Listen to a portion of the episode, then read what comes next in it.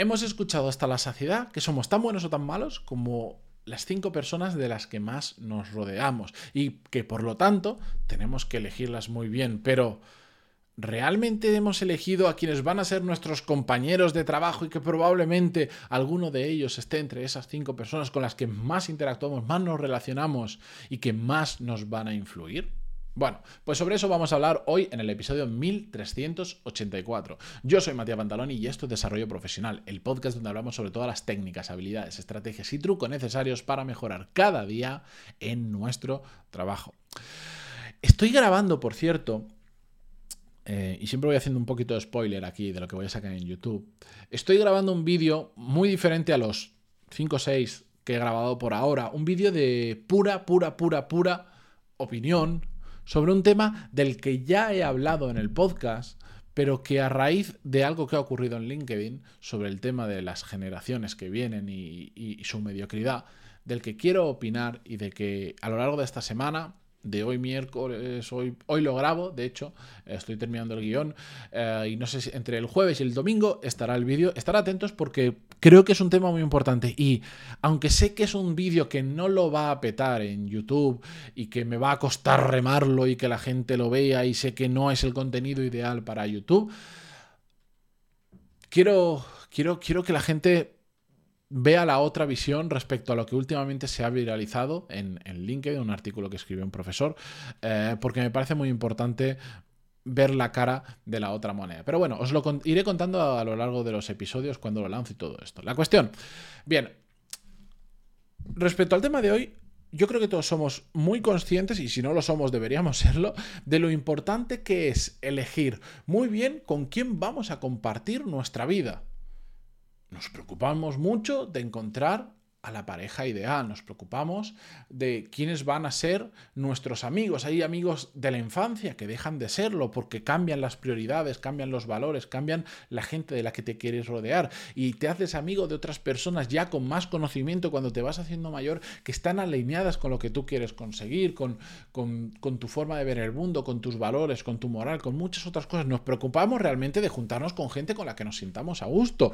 De la misma manera que cuando montamos un proyecto, montamos un negocio, intentamos buscar al mejor mm, socio para ese negocio, pero ¿qué pasa con nuestros compañeros de trabajo? ¿Por qué toda esa energía que ponemos en buscar una buena pareja, unos buenos amigos, unos buenos socios, a la hora de buscar compañeros de trabajo, lo dejamos simplemente al azar, al azar, a, a lo que caiga y nos preocupamos más de otras cosas que también son relevantes como la remuneración, la flexibilidad y tantas otras cosas, pero pensando de esta manera, nos pasamos ocho horas al día, como mínimo, durante al menos cinco días a la semana, con esos compañeros de trabajo.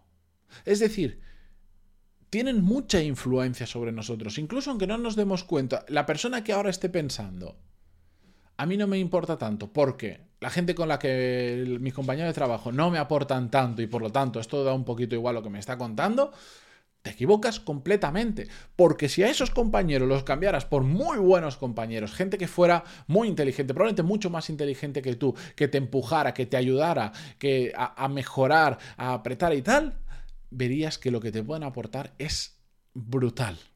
Y por eso el episodio de hoy, con post de incidir por enésima vez en cuando vayáis a buscar trabajo o cuando si tenéis capacidad de seleccionar a la gente que forma parte de vuestro equipo, es muy, muy, muy importante que entendáis bien quiénes van a ser esas personas y, sepáis de qué personas os queréis rodear. No solo que sean capaces, si estamos seleccionando, por ejemplo, de hacer el trabajo, sino que además como personas con las que vas a pasar 8 horas al día por lo menos, te lleguen a aportar muchísimo. Y a la vez cuando vas a buscar trabajo, no solo entender el dinero y esas cuatro cosas, sino saber exactamente con quién te vas a sentar al lado, quién va a ser tu jefe, quiénes van a ser esas personas con las que te vas a rodear. Se puede descubrir mucha información por LinkedIn. En la entrevista de trabajo lo podemos preguntar. No, es que me da vergüenza, es que yo creo que en la entrevista no está para eso. Perfecto. Pero simplemente entiende que vas a estar dejando de la mano de Dios, de la, de la suerte, de la aleatoriedad, con quién te vas a juntar y te puede tocar gente fantástica o te puede tocar gente que sea todo lo contrario. ¿Por qué es tan importante tener buenos compañeros de trabajo? Bueno, lo primero de todo, y yo creo que esto está muy claro y ya en cierta medida lo he mencionado, es porque son fuente de aprendizaje. Al final, si tú te rodeas de gente muy buena y tienes el mínimo de actitud necesaria y las ganas, esa gente tira de ti hacia arriba. Lo, vivo, lo vivo en mi, en mi, puñetero día a día. Mis compañeros de trabajo en muchísimas áreas son mucho mejores que yo y tiran de mí hacia arriba porque aprendo un montón de ellos. En cambio, si tú eres el mejor, enhorabuena, pero pierdes esa, pierdes esa fuente, ¿cómo decirlo de una manera? Pierdes esa fuente de aprendizaje. Puedes tener otras, pero es una fuente de aprendizaje muy, muy importante. Yo creo que todos hemos vivido, en mayor o menor medida, estar rodeado de una persona que es extraordinariamente buena. Es decir, cada minuto que paso con esta persona o cada día aprendo algo nuevo. Y si no la tuviera a mi lado, no lo aprendería. Por otro lado, estar rodeado de buenos compañeros de trabajo es ir a trabajar de otro rollo. Es, es muy diferente. Os lo aseguro, cuando son buenas personas, cuando hay conexión, no necesariamente tienes que buscar compañeros con los que vayas a ser amigo de después pasar el resto de tu vida. No necesariamente, pero que haya una conexión. Es brutal, porque la forma como te enfrentas a ir cada día a trabajar es muy diferente. O dicho de otra manera, los lunes son menos lunes y los viernes son más viernes. Es que es otro motivo para ir a trabajar.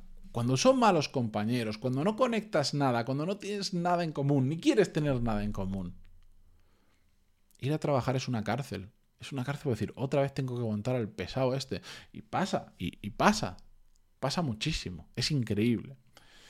Todo esto, al final, en que, yo, yo siempre digo que al final la relación tiene que fluir y cuando te llevas bien con tus compañeros, aunque no sean los amigos del resto de tu vida, todo fluye mucho mejor. Y cuando todo fluye mejor porque hay una buena relación y son gente buena, son buenos compañeros, las dificultades son menos dificultades, los problemas son menos problemas. Las tareas duras, repetitivas y feas son menos duras, repetitivas y feas. Todo se hace infinitamente más fácil y os lo puedo asegurar. Tengo la suerte ganada y buscada de trabajar en un ambiente laboral con gente, tanto en, mi trabajo como en todo lo que yo hago, en, mi negocio, cuando trabajo con gente externa, con gente que he tenido la suerte de, de poder elegir o yo poder elegir dónde me metí a trabajar gente maravillosa, gente maravillosa con la que es muchísimo más fácil trabajar y que hace que los lunes sean menos lunes y los viernes sean menos viernes. Hay una, hay una prueba de fuego que yo pongo en este tipo de cosas y últimamente ya lo sabéis porque lo he comentado en alguna ocasión.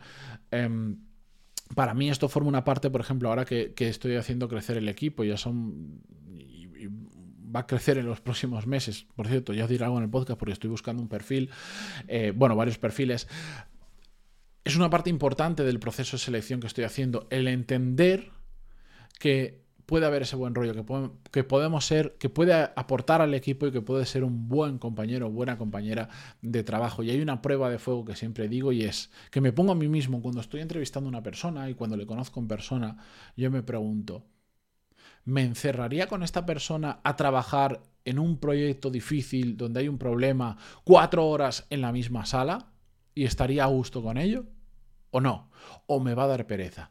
Si noto que me daría pereza estar con esa persona porque es muy aburrida, porque es muy plasta, porque no nos entendemos por lo que tanto, para mí es un criterio muy importante en cuanto a selección, por todo el justo, por todo lo que os he contado anteriormente. Así que desde aquí os animo que si estáis creando equipo o vais a cambiar de trabajo, mm, pongáis esto como algo muy importante en el proceso de selección, siendo parte Mm, siendo una u otra parte del proceso de selección, dadle prioridad, porque de verdad, os lo aseguro, por experiencia propia y la de mucha gente con la que he hablado de esto, que es un mundo completamente diferente. Pero bueno, ahora sí, con esto yo me despido esta mañana. Muchísimas gracias por estar al otro lado. Como siempre, si estáis en Spotify desde el móvil, por dejar una valoración de 5 estrellas. A los que poco a poco estáis pasándoos a YouTube, ya sabéis que ahí toda la semana estoy subiendo nuevo contenido. Pantal Matías Pantaloni, ponéis en YouTube y me vais a encontrar porque no hay muchos con ese nombre y apellido, la verdad.